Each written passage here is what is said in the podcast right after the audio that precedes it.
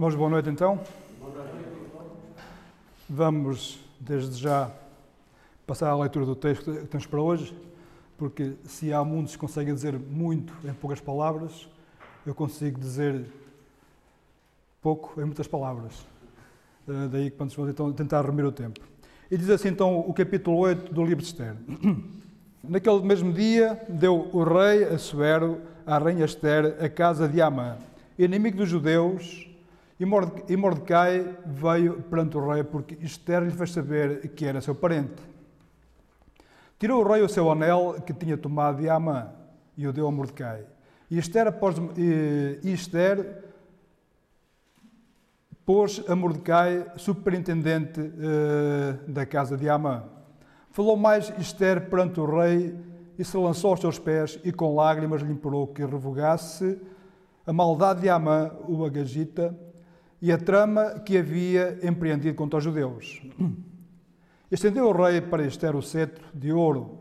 Então ela se levantou e pôs-se de pé diante do rei e lhe disse: Se bem parecer ao rei, se eu achei favor perante ele, se esta coisa é reta diante do rei, se nisto lhe agrado, escreva-se que se, revogue, se revoguem os decretos concebidos por Amã, filho de Amdata, o Agagita, os quais ele escreveu para aniquilar os judeus que há em todas as províncias do rei.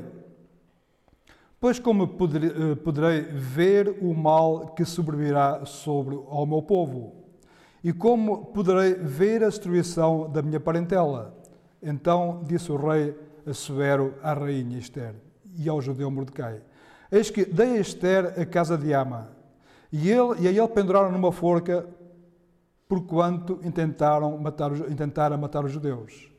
Escrevi, pois, aos judeus, escrevei, pois, aos judeus, como bem vos parecer, em nome do rei, e selai com o anel do rei, porque os decretos feitos em nome do rei, uh, e que com o seu anel se selam, não se poderão revogar. Então foram chamados, sem detença, os secretários do rei, aos 23 dias do mês de Sivan, que é o terceiro, que é o terceiro mês. E segundo, todo, uh, e segundo tudo quanto ordenou Mordecai, se escreveu um édito para os judeus, para os sápatras, para os governadores e para os príncipes das províncias que se, que se estendem da Índia à Etiópia. 127 províncias e cada uma com o seu próprio modo de escrever e cada povo na sua própria língua e também aos judeus segundo o seu próprio modo de escrever e a sua, e a sua própria língua. Escreveu-se em nome do rei Assuero e se selou com o anel do rei. As cartas foram enviadas por intermédio dos correios montados em ginetes criados na codelaria do rei. Nelas, o rei concedia aos judeus de cada cidade que se reunissem e se dispusessem para defender a sua vida, para destruir, matar e aniquilar de vez toda e qualquer força armada do povo da província que viessem contra eles, crianças e mulheres, e que se saqueassem os seus bens. No mesmo dia, em todas as, as províncias do rei Assuero, no dia 13 do décimo mês, que é o mês de Adar, a carta que determinava a proclamação do édito em todas as províncias foi enviada a todos os povos, para que os judeus se preparassem para aquele dia para se vingarem dos seus inimigos. Os correios montados em ginetes que se usavam no serviço do rei saíram incontinente, saíram incontinente impelidos pela ordem do rei, e o édito foi publicado na cidadela de Suzã. Então Mordecai saiu da presença do rei com veste azul, celeste e branco, como também com grande coroa de ouro e manto de linho fino e púrpura. E a cidade de Susa exultou e se alegrou. Para os judeus houve felicidade, alegria, regozijo e honra. Também em toda a província, em toda a cidade, aonde chegava a palavra do rei e a sua ordem, havia entre os judeus alegria e regozijo banquetes e festas, e muitos dos povos da terra se fizeram judeus porque o temor dos judeus tinha caído sobre eles. Mas esta passagem que acabamos de ler eh, é o que está escrito e às vezes podemos não entender muito bem. Só uma à parte, às vezes há palavras, eu já li este livro não só, não só uma vez e tornei a ler agora com outros olhos e descobri algumas coisas, algumas coisas nós já sabemos. Uma eu descobri, é, são, estamos a falar apenas nas curiosidades. Eu penso que todos nós sabemos o que é, que é um sápatra, não é? Eu penso, nós já falámos disso. Portanto, um sápatra é um, vamos dizer, é um governante de uma província ou um, ou um conselheiro do rei, do rei nas casas Severo, lá na, na Pérsia herdeiros da, da, da Babilónia, digamos assim. Portanto, os sápatras eram os governadores. Outra palavra que eu. A eh, palavra, a palavra eu já conhecia, todos nós conhecemos esta palavra, mas eu não sabia que também se referia a isto. Sabemos o que é um gineto. O que é que é um gineto? Para nós, aqui na Gafanha. Na Gafanha é um gato, selva, é um gato selvagem. Não é? Um gato selvagem é um ginete. É, também é. Olha, eu, não, eu, não, eu confesso que não sabia. Um ginete. Nas corridas de cavalos, o cavaleiro chama-se Estou, eu, eu, estou, já sabia porque mas eh, para, para mim. Mas o gineto é uma raça de cavalos. Mas eu quando li, investiguei. Sim, mas eh, pronto, para, para nós um ginete é um gato selvagem. O ginete é, é um lince, é um gineto. É, é um gineto. É, é, portanto, são só curiosidades, para nós às vezes quando estamos a ler, entendermos o que é que estamos a ler, não é? Mas, portanto, um gineto, um gineto é uma raça de cavalos, eram uns cavalos velozes, eu penso pela, pela descrição que eu li, muito parecidos com os nossos uh, lusitanos, por, por lusitano, que eram, são cavalos, diz, dóceis e fácil de, fáceis de domesticar e muito velozes. Ao contrário, ao contrário dos cavalos uh, árabes, que são cavalos não, não velozes, mas são possantes, por isso é que eles, é que eles vão, para, vão para a guerra. Uns são correios, outros são, outros são guerreiros. É só uma curiosidade que às vezes estamos ali e não entendemos. Mas o Valentim já sabia mais que nós. Não. Quer dizer, pelo, pelo, menos o que eu não sabia, confesso que não, eh, não sabia. Irmãos, eh, portanto, eh, seguindo, seguindo em frente, vamos dizer que este capítulo que nós lemos se resume em algumas expressões: felicidade, alegria, regozijo e honra vemos isto no versículo 16. Felicidade, alegria, regozijo e honra. Mas isto sem que antes não tenha havido o quê? Muita tribulação. E vamos dizer que isto, estas duas expressões, estas duas frases, resumem, portanto, todo este capítulo, todo este, este capítulo que lemos. E para entendermos este capítulo, bom, na verdade todo o livro, mas agora concretamente este capítulo, temos que nos lembrar de algumas outras passagens que avivam a nossa memória. Deus age de forma que, a que todas as coisas contribuam para quê? Para o bem dos seus. Ainda há pouco tempo lemos isto em Romanos. Deus age de forma a que tudo contribui para o bem, para o bem dos seus. Lemos isto em Romanos, capítulo 8. Nós, muitas vezes, nós lemos o livro, mas temos que fazer uma aplicação a nós próprios, porque se não é apenas a leitura de um romance, neste caso podemos dizer mesmo de uma novela. Mas uh, temos de facto tirar lições e aplicar a nós próprios, segundo toda a estrutura da própria palavra. Portanto, nós muitas vezes, exatamente como aqueles lá naquele aquele povo, que era povo de Deus, que estava exilado, uh, e nós muitas vezes, exatamente como eles, ou eles exatamente como nós, não vimos de facto o agir de Deus. Estamos entretidos com os nossos negócios, ocupados com os nossos negócios. Assim era também aquele povo. Estava na Pérsia porque queriam lá estar. Esta era, esta era a verdade. E estavam provavelmente, os judeus onde param, eles normalmente sempre progrediram, sempre eh, têm bom progresso. Por alguma razão é, é verdade. Eles estavam lá, de facto, porque estavam agarrados não é? àquilo que lá, que lá, que lá conseguiram. Portanto, nós distraídos nos nossos negócios, não vimos de facto este agir de Deus. Porque porque na verdade também muitas vezes não o buscamos como devemos. Alguém um dia que está aqui nesta sala me disse assim: Olha, a vida é como uma roda, tanto anda como desanda. E assim foi também a vida deste povo que estava lá naquela terra estava lá naquela cidade. A vida andava tão bem. Nem queriam, vamos dizer assim, saber de Deus. A vida corria-lhes bem. Até que um dia a roda começou a desandar. E é, portanto, a vida é como uma roda, tanto anda como às vezes desanda. Nesta, nesta história, portanto, em que não se vê, aparentemente, eh, nem se fala de Deus, tal exatamente como nos dias de hoje, em que tudo se move aparentemente longe do agir de Deus, porque as pessoas não o buscam verdadeiramente. No entanto, Deus está a agir de forma intrínseca, está a agir por dentro. Nada se move, nada se faz sem a sua permissão.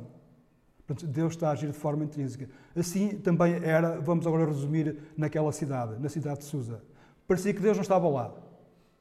Mas, de facto, intrinsecamente, ele por dentro, Deus estava, estava a tocar a roda, digamos assim. Era Deus que estava, de facto, a fazer andar a, a, andar a roda. Até que um dia ele próprio a travou. Portanto, porque as pessoas não o buscam, mas ele está, portanto, agindo de forma intrínseca, de forma invisível, para o bem dos seus, para o bem dos que os amam. Daí podemos dizer, a roda roda, não com o impulso dos homens, embora pareça, embora os homens assim pensem, mas conforme o plano divino. E as coisas no mundo rodam, os homens pensam que nós é que, é que impulsionamos a roda. Mas de facto, Deus é que faz girar todas as coisas, porque há um plano que nos ultrapassa e Deus está acima e por dentro de todas essas coisas. Nesta cidade, em Susa, que digamos é uma sombra à escala à escala do mundo, o mundo está ali resumido naquela cidade, o mundo de hoje, o mundo exatamente como o vivemos hoje. Porque é de crentes que estamos a falar. Aqueles longe de Deus, mas é de crentes que estamos a falar. É de filhos de Deus que estamos a falar. É de nós que estamos a falar. E vamos dizer, e repetindo algumas palavras, uma outra passagem, eles comiam, bebiam, negociavam, casavam, aceitavam em casamento, como, como é que diz? Como que se não houvesse amanhã. E eu penso que esta forma de viver, eh, ninguém nunca viu falar acerca disto, nem nunca ninguém viu isto. Daí nós dizemos, de facto, aquilo que se passava lá, naquele tempo, é o que se passa, é o que se passa cá, precisamente agora. As pessoas comem, bebem, casam-se, dão-se em casamento, como que se não houvesse amanhã. Tudo parecia ir bem. Até que houve um dia. O dia em que a roda desandou. E assim é também na vida do mundo hoje. E resumindo ainda muito mais, assim é muitas vezes na nossa vida.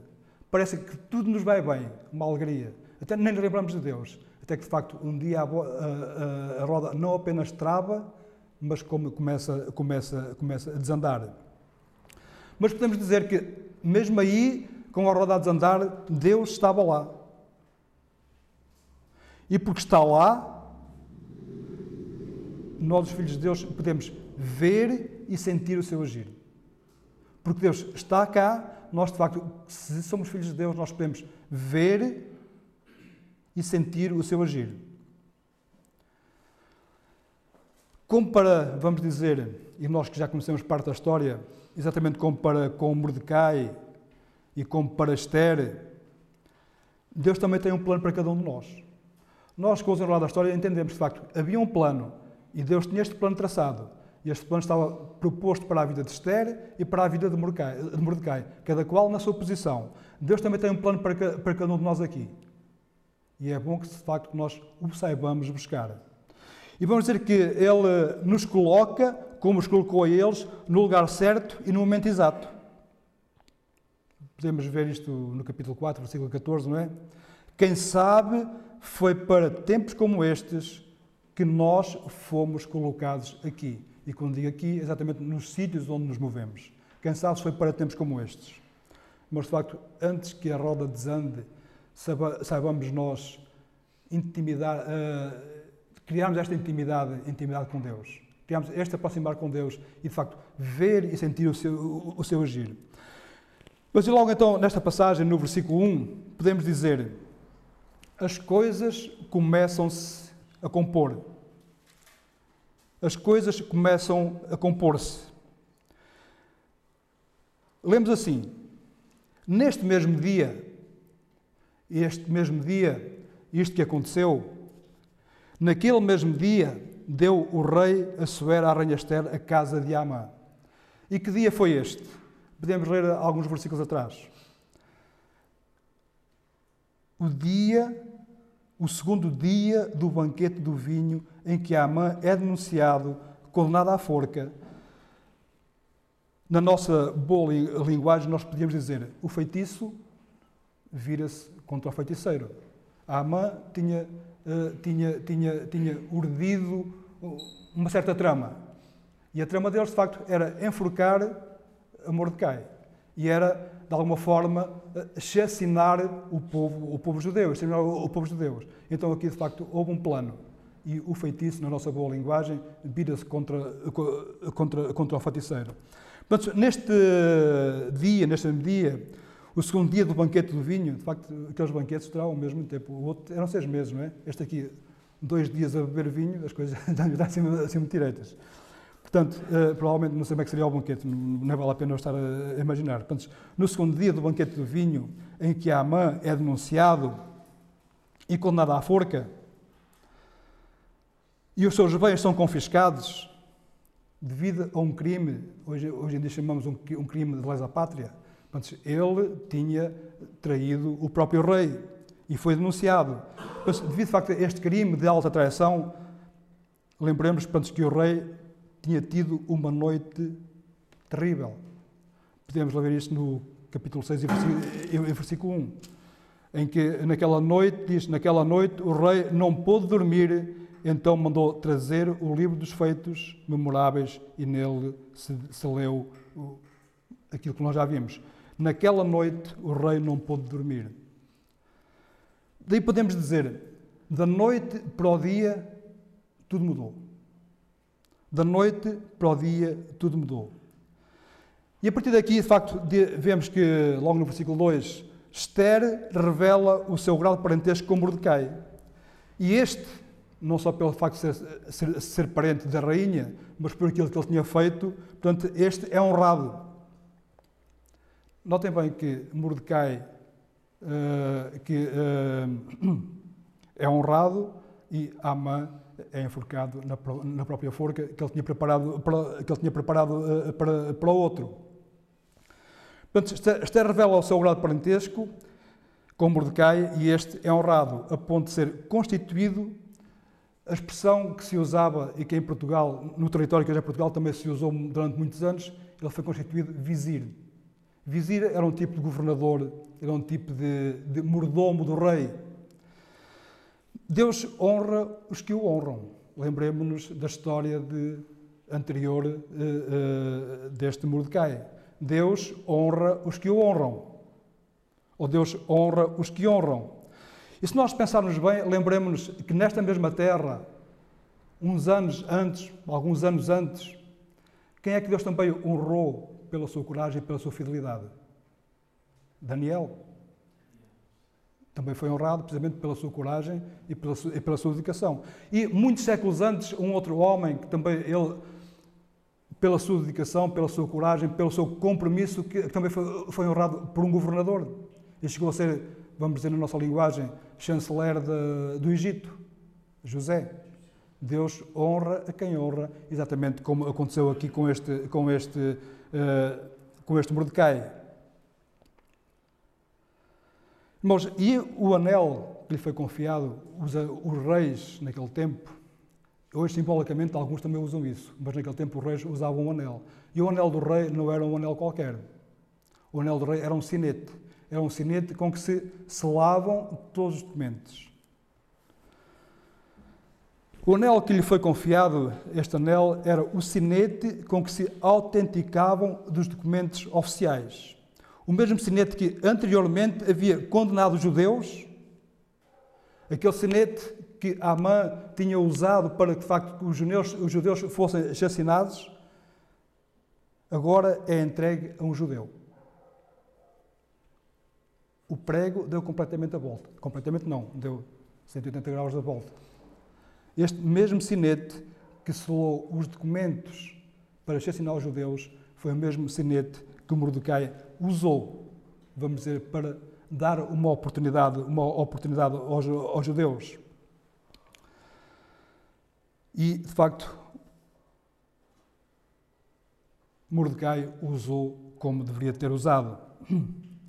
Embora Esther e Mordecai estivessem agora em segurança, porque estavam em segurança, eles tinham obtido o favor do rei, Esther tinha sido feita rainha a ponto de, de, de até se chegar ao rei com alguma confiança, que não era assim que acontecia com todas. Lembremos-nos as primeiras vezes que ela, chegou, que, ela, que ela chegou ao rei com muito temor e ousadia, e Vasti, a primeira rainha, vamos dizer, quando se chegou ao rei, quando se negou ao rei, o que é que lhe aconteceu? Portanto, embora Esther e Mordecai estivesse agora em segurança, o problema de fundo continuava. O rei, este rei um, lá da Pérsia, ele tinha poderes, poderes que ninguém jamais lhe podia fazer frente. E este tinha honrado a Esther e tinha honrado a Mordecai. E eles, podemos dizer, estavam sua, no seu palácio, na sua casa, e estavam em completa segurança. Eles não tinham que fazer mais nada. Eles, vamos dizer assim, estavam livres de tudo. No entanto, o problema de fundo, ele continuava. E qual era o problema de fundo? Os judeus, a sua raça, iria ser assassinada, porque o rei tinha selado um édito. E naquele dia, num dia marcado, o povo se iria levantar, ou os povos se iriam levantar, iriam assassinar uh, o povo, vamos dizer, o povo de Deus neste caso. Portanto, eles estavam em segurança. Mas, no entanto, o primeiro decreto já estava a circular. Provavelmente já teria chegado a muitas das províncias. Podemos ver isto no capítulo 3, no versículos 12 e 13. Todos os judeus teriam de ser mortos. Irmãos, muitas vezes o problema dos outros está muito para além da nossa felicidade. E nós muitas vezes escondemos-nos na nossa segurança, na nossa felicidade e esquecemos o problema dos outros. Esther podia ter feito isto. Estou bem. Os outros, desculpe a expressão, que se amanhã. Ela estava em segurança, ela e os mais próximos dela, o seu, o seu primo, mas, de facto, o problema dos outros está muito para além. E se nós formos colocados neste, neste lugar, provavelmente também será para que nós possamos, de alguma forma, acudir ao problema, ao problema dos outros. Nós, por isso, não nos devemos contentar com o que nos convém a nós próprios. Estamos bem, os outros que se amanhem. De facto, este não deve ser a nossa postura. Contentarmos com o bem que temos. Uh, como lembras numa outra passagem em que diz: Cada um não pensa de si mesmo mais do que aquilo que convém. Quer dizer, cada um de nós próprios não nos uh, pensamos que de facto somos os mais importantes e os outros, como diz a ditado, os outros que estudem. Não. De facto, irmãos, de facto, nós não convém que nós nos Achamos de facto que nós somos tão importantes que os outros não, para, nada, para, nada, para nada importam. Vamos dizer que há mais mundo para além de nós. Há outros irmãos além de nós e que muitas vezes necessitam do nosso apoio. E aqui nesta passagem, neste versículo, no versículo 2, há uma coisa interessante que nós, eh, que nós temos que ver. Esther estava bem. Mordecai estava bem. Não tinha que fazer mais nada. Estavam felizes. No entanto, há uma coisa que nós somos instigados: intercessão. E o que se, passa aqui é intercessão. Sim, todos nós somos instigados a interceder uns pelos outros. Como é que diz lá em Tiago, capítulo 4? Orai uns pelos outros para quê? Que seja ou que sejamos curados.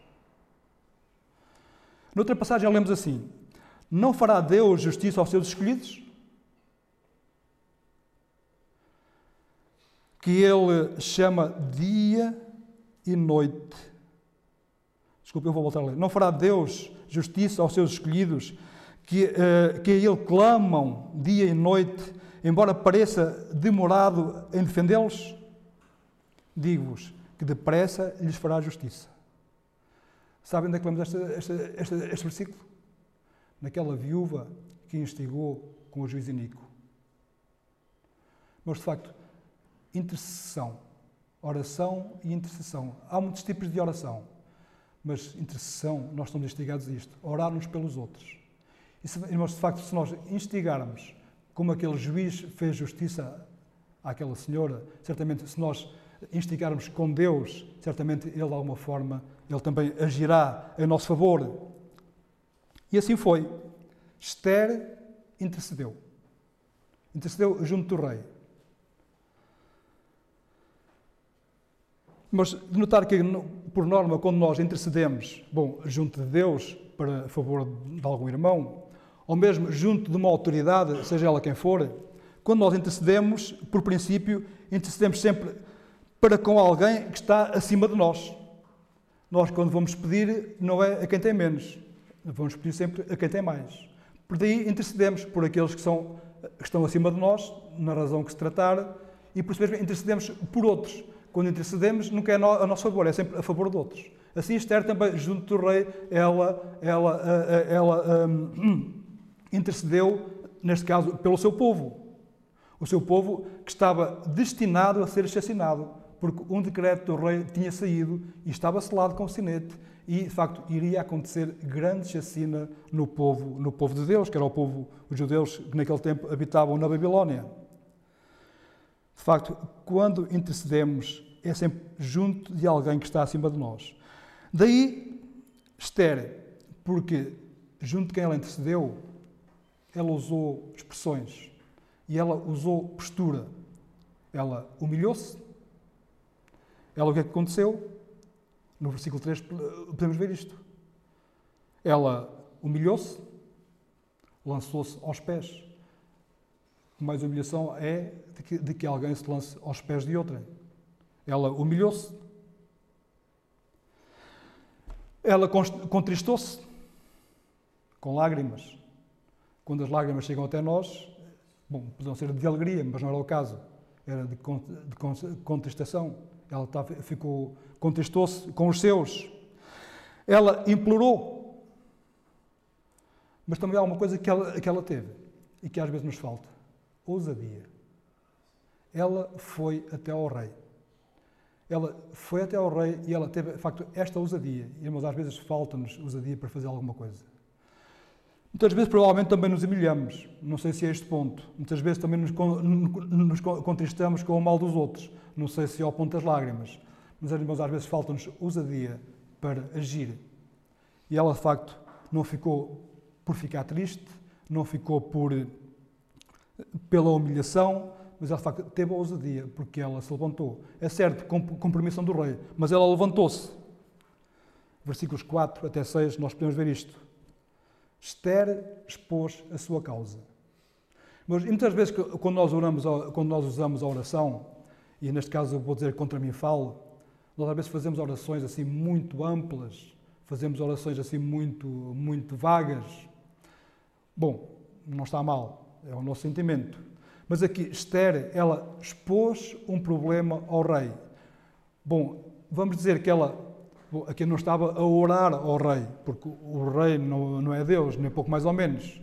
Mas de alguma forma podemos, de forma uh, simbólica, nesse sentido, Esther expôs o seu problema, Esther expôs a sua causa. E vamos então ver como é que ela o fez. Esther levantou-se, ousadia, mas não antes de se ter humilhado. Uma questão de postura, a humilhação nós de facto devemos humilhar. E de pé, mas com humildade e com modéstia, ela fala. Não com, com prosa muito elevada, não com eu é que sei, não. E tem que ser assim porque é assim que eu quero. Não, com modéstia ela fala. Se bem parecer ao rei, não temos as expressões que, ela usa. Estamos a ver o versículo 3, ou, desculpa, o versículo 4 até 6. Se bem parecer ao rei, se eu achei favor diante de ti, se é que isto é justo, Ou como poderei eu viver se o meu povo está em desolo? Mas não temos, de facto, estas expressões, expressões que Esther usa. De facto, que deviam ser nossas expressões em sinal, em sinal de humildade, em sinal de, de, de, de contristado, de estarmos contristados e também em sinal de, de facto, de estarmos eh, familiarizados com o sofrimento dos irmãos. Se bem parecer ao rei, se é que achei favor diante de ti, se é que isto é justo, ou como poderemos nós viver sabendo que o nosso povo está em desolo. Mas de facto é importante que a nossa linguagem e a nossa postura para com os outros e mesmo para com Deus ela seja reconhecida. E podemos, podemos mesmo dizer para com os outros, mesmo nós tendo razão, a razão do nosso lado, nós saibamos ser humildes. Muitas vezes eu já senti isto. Por exemplo, uma reclamação. Eu tenho razão na reclamação. Um eletrodoméstico que eu terei comprado. E vamos com aquela prosa. Agora é que eles vão ver. Cuidado com a nossa linguagem. Mesmo com a razão do nosso lado, saibamos ser humildes. Isto era assim fez. Ela tinha a razão do lado dela.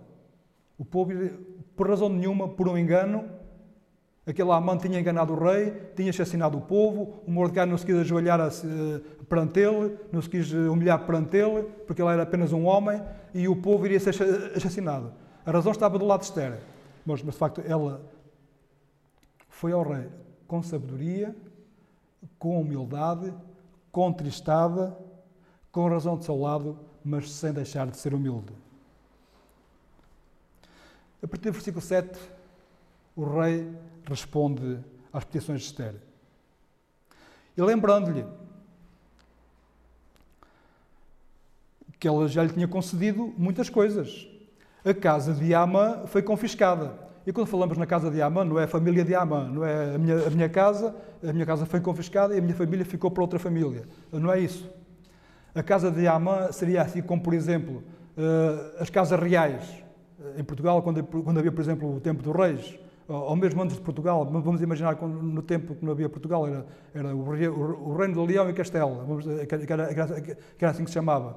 Havia a Casa de Portugal, era aquela província, aquela zona que era governada por um, por um conde, o Conde Dom Henrique.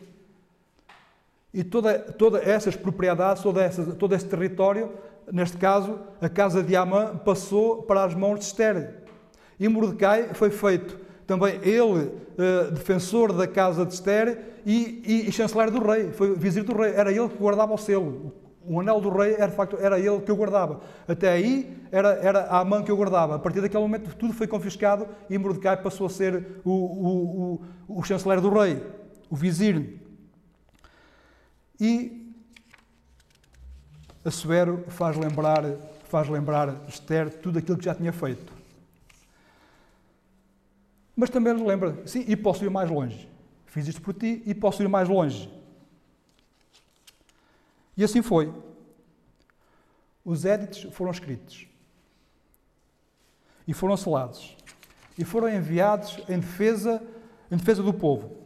Os tais ginetes, o Valente sabia o que era isto, talvez porque andou na guerra sabia essas coisas, não sei. Uh, os tais ginetes, os cavaleiros, foram velozes. Já uma vez aqui foi citado, o sistema de correios que ainda hoje, que ainda hoje temos foram criados precisamente no reino da Pérsia. Eles a, eles a criaram porque era uh, o, o, Império Persa ia desde a Índia até, uh, até, até a Etiópia, desde o extremo, o extremo da África até desde o, meio da África até ao extremo da Ásia.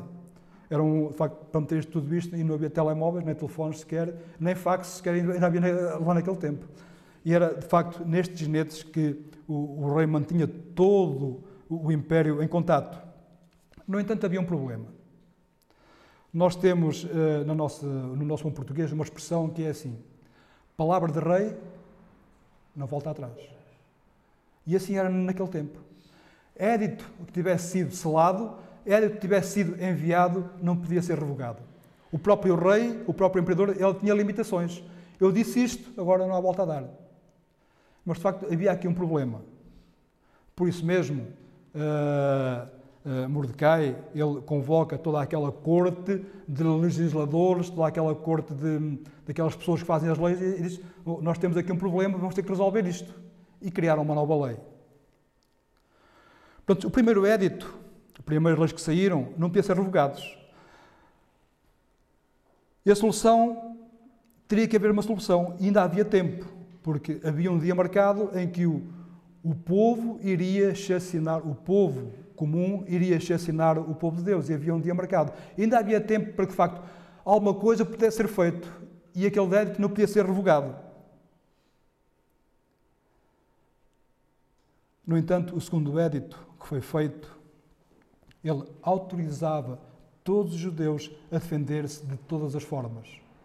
Havia aqui como que uma força cheia e uma força vazia. E agora ficaram a haver duas forças, vamos dizer, duas forças cheias. Uns pediam matá-los, mas eu podia defender-me.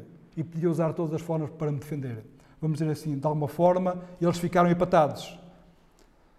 Tanto quanto sabemos, eh, vamos dizer, um édito acabou por anular o outro, porque passou a haver uma correspondência de forças. No entanto, neste interim, neste espaço de tempo, em que um édito estava em vigor, o outro ainda não era conhecido, enquanto os dois ficaram, vamos dizer, validados, houve aqui um tempo. Mas este tempo, de alguma forma, também será o nosso tempo. Este interim, este espaço. Certamente muitos terão pensado. Nós não sabemos se eles pensaram nisto, mas nós podemos pensar. Muitos terão pensado, nós não sabemos de facto se pensaram, mas nós podemos pensar. Quantas oportunidades perdidas. Mas, de facto, enquanto nós andamos aqui neste mundo e muitas vezes não sentimos o agir de Deus, e muitas vezes andamos distraídos com as coisas, e quanto mais nos distraímos, menos oportunidades ou mais oportunidades vão passando. E as oportunidades passam por nós e nós às vezes não, não, não as notamos. E, de facto, que oportunidades foram estas? O Império Persa foi herdeiro, de alguma forma, para falar assim, do, do, Império, eh, do Império Babilónico. O rei, ehm, agora aqui peço que me corrijam, o rei, o rei, o rei Dário, ele derrubou o Império Babilónico e instaurou, instaurou o Império Persa. Falei bem assim, Pedro, desculpa agora, mas basicamente foi, foi isso. Medo-Persa, pronto. E, e então, este rei de Dario, ou Dário, eu gosto mais de dizer Dário, mas é Dario que se diz. Uh, o que é que ele fez? Ele deu possibilidade dos judeus voltarem à sua terra. E alguns voltaram pelas mãos de quem? Esdras e Neemias. Esdras para, construir, para reconstruir o templo, Neemias para reconstruir os muros.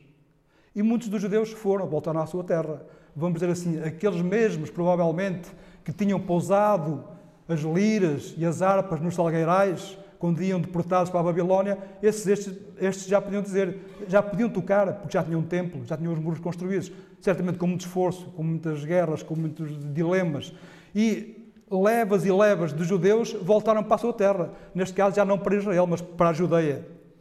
Israel já, já, tinha desaparecido. Neste momento estávamos na Judeia. A partir daqui, os judeus passaram a chamar-se judeus, não eram mais israelitas. Agora, quantas oportunidades perdidas? Mas pensamos em nós.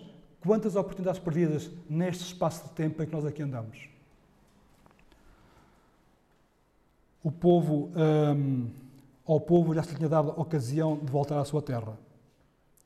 Alguns voltaram, mas estes ficaram. Os que voltaram, eles voltaram, reconstruíram o templo, outros voltaram, reconstruíram os muros, outros voltaram, cultivaram a terra, outros voltaram, povoaram a terra que estava em desolo. Desafio em casa que, possam, que possamos ler o livro de Esdras e Neemias para vermos todo este contexto. A terra estava em desolo. No entanto, estes que também eram povo de Deus, isto aqui é que é importante notar, estes que também eram povo de Deus, decidiram ficar em Susa. Bom, no resto do Império, mas principalmente em Susa. Muitos destes judeus que ficaram em Susa desde, desde este tempo, sabem quando é que voltaram para Israel? Não todos. Na Guerra do Golfo. Foi nos nossos dias. Muitos destes que ainda estavam em Israel, que estavam ainda em Susa, no Império, lá no Irão, foi na Guerra do Golfo, no nosso, já no nosso século, nossos dias, que voltaram para Israel. Interessante. Sabem que Deus age na história e nós não entendemos. Falou-se aqui há pouco tempo. a Segunda Guerra Mundial. O que é que se passou na Segunda Guerra Mundial? Foi a forma dos judeus voltarem para a sua terra. E foi a forma dos judeus instaurarem a sua terra, o seu governo, o seu país. Mas eu não, não, não gosto muito deste tipo de profecias, mas nós olhamos para a história. A guerra da Ucrânia. O país onde há mais judeus fora de Israel é na Ucrânia. Não nos dá que pensar isto. Aliás, o presidente da Ucrânia é judeu. Dá-nos pensar, mas prefiro que fiquemos por aqui, é só para pensar. Portanto, esta terra estava em desolação e estes pobres voltaram a reconstruir e tornaram a habitar a terra. No entanto, estes, que também eram povo de Deus, nós também somos povo de Deus, ficaram. Mas porque estavam demasiados agarrados, demasiado agarrados às coisas que, entretanto, tinham adquirido. Estes ficaram porque eram os ricos da terra. Esta é que era a verdade. Estavam agarrados às suas riquezas. Mas cuidado Cuidado, é para nós que falamos.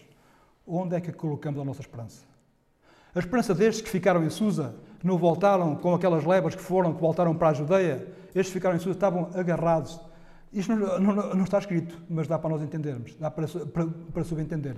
Não voltaram porque estavam demasiado, estavam demasiado identificados com a terra e agarrados de facto àquilo que eles conseguiram lá. Pensando de facto, aí estava a sua esperança. E a pergunta é: onde é que está a nossa esperança? Nós que habitamos nesta Susa, este mundo, eh, eh, Susa era uma sombra deste mundo, o mundo no qual, no qual nós vivemos. E a pergunta é: onde é que está a nossa esperança? Hoje. Na minha casa que tenho, eu gosto da minha casa, confesso que gosto. Uh, Costumo e tenho, mas será que tenho, é aí que eu tenho a minha esperança? Onde é que nós temos a nossa esperança? Na nossa família? Eu gosto da, da, da minha família e provavelmente daria, bom, se calhar a minha vida, não sei, na hora da verdade se calhar até, hesitava, mas a importância dava à minha vida, certamente pela minha família. Mas e é aí que está a minha esperança? Mas se a nossa esperança em Cristo é apenas para as coisas desta vida, certamente nós seremos os mais infelizes de todos os homens. Mas certamente a nossa esperança, eles esqueceram-se de Deus, de Deus. Os judeus de Susa, eles esqueceram-se de Deus. A sua esperança parece que estava nas suas riquezas. Mas de facto, que a nossa esperança esteja em Cristo, que ressuscitou. E certamente porque Ele ressuscitou, nós ressuscitaremos com Ele. No entanto, e porque Deus não se esquece dos seus, podemos agora ver isto a partir do versículo 15. Porque Deus não se esquece dos seus.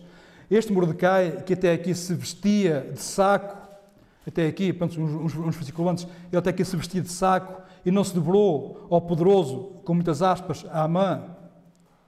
Por isso esteve prestes à forca. A este o rei o honrou com sua honra, toda a cidade exultou e se alegrou. Portanto, a este que de facto esteve prestes a ir à forca, Deus o honrou e com a sua honra de Mordecai toda a cidade se alegrou. Mas, de facto, também nós nos possamos alegrar com a honra dos outros, especialmente se forem dos nossos. Para os judeus, em particular, houve, então, porque foi-lhes dada uma possibilidade, uma possibilidade de se defenderem, então, entre os judeus houve felicidade, versículos 16 e 17. Houve felicidade, alegria, regozijo e honra e muitos banquetes foram realizados. E certamente, quando há banquete, é sinal de quê? De paz. Ninguém faz banquetes se não houver paz. Mas, de facto, pela entrega, pela dedicação de duas pessoas, Esther e Mordecai, um povo foi poupado e um povo encontrou de alguma forma, vamos dizer, esta felicidade. Mas que agora esta felicidade, bom, nós não sabemos ainda esta história, mas falando para nós, facto, que esta felicidade não seja pela paz que gozamos. Nós, de facto, devemos estar agradecidos pela paz que temos hoje aqui. Mas de facto a nossa esperança esteja muito para além da paz que gozamos, porque de repente a roda desanda e esta paz pode acabar. Mas esta paz temporal, de facto, que a nossa paz ela esteja em Cristo, que de facto que Ele é a nossa esperança. Portanto, para os judeus em particular, houve felicidade, alegria, regozijo e honra. Por isso, muitos banquetes eram realizados, banquetes que certamente são sinais de paz. Mas não que sem antes tenha existido humilhação, lágrimas e dor. E assim foi. Humilhação, lágrimas, lágrimas e dor para com, especialmente Esther e também Mordecai. Porque eles intercederam pelo povo. E o rei acedeu à sua intercessão mas de facto também possamos nós interceder pela vida de muitos. E esta intercessão foi pela parte de alguém que não necessitava. Era legitimamente, eles podiam ficar onde estavam. Estavam lá no rei, estavam bem. Eles podiam ficar lá, não se podiam importar. E era legítimo. Mas porque eles tinham conseguido o favor do rei, e tinham recebido o rei até algumas honrarias, no entanto, no versículo 6, diz a rainha: Como poderei ver o mal que sobrevirá sobre o meu povo? Como poderei ver o mal que sobrevirá sobre o meu povo? E como poderei ver a destruição da minha parentela? Referindo-se ela não à sua família direta, também, mas especialmente ao povo em geral. Como poderei ver o mal que sobrevirá sobre o meu povo? Eu estou bem, mas como poderei eu viver nós podemos dizer assim, nós, de facto, como é que nós poderemos viver em paz se temos a ver os nossos amigos, os nossos familiares caminhando para a perdição eterna? Às vezes andamos distraídos e isto não, nos preocupa. Mas certamente quando nós caímos em nós, será que isto não nos afeta? Isto afeta o Esther. Mas certamente que esta é uma declaração que para nós próprios que, ou que deve fazer de nós próprios não apenas espectadores silenciosos perante a tragédia de tantos e tantos que estão caminhando sem esperança para a perdição eterna. Esta declaração de Esther, que ela, que ela possa ser, também ser a nossa, a nossa declaração. Como poderemos nós viver em paz se muitos da nossa família, do nosso povo, estão caminhando neste mundo sem esperança, mas caminhando para a perdição eterna? Como diz, e aqui termino. Certamente foi para tempos como estes que nós, cada um de nós em particular, foi colocado, fomos colocados aqui, para que felicidade, alegria, regozijo, honra, esperança possam chegar à vida de tantas pessoas. Mas nós fomos colocados aqui para não sermos passivos, para uma forma sermos ativos, para que de facto esta felicidade, alegria, regozijo, honra e esperança possa chegar à vida de muitas pessoas. Certamente, como para com uh, Esther e Mordecai, houve um projeto, houve um propósito para a vida deles. Deus estava por detrás deste propósito. Deus estava por, aliás, Deus é que realizou este projeto. Certamente para nós também haverá um projeto. Eu não, não tenho dúvidas que este projeto será para que esta felicidade e esta esperança possa chegar à vida de muitos mas de facto possamos nós não ser passivos, mas de alguma forma entendermos que nós estamos aqui por alguma razão. E esta razão é que de facto sermos ativos, no sentido de que esta felicidade e esta esperança, como chegou ao povo de Deus que estava em desolo, o povo do mundo que está em desolo, possa também ele ter esta felicidade que já um dia certamente nos atingiu. Que assim seja. Amém.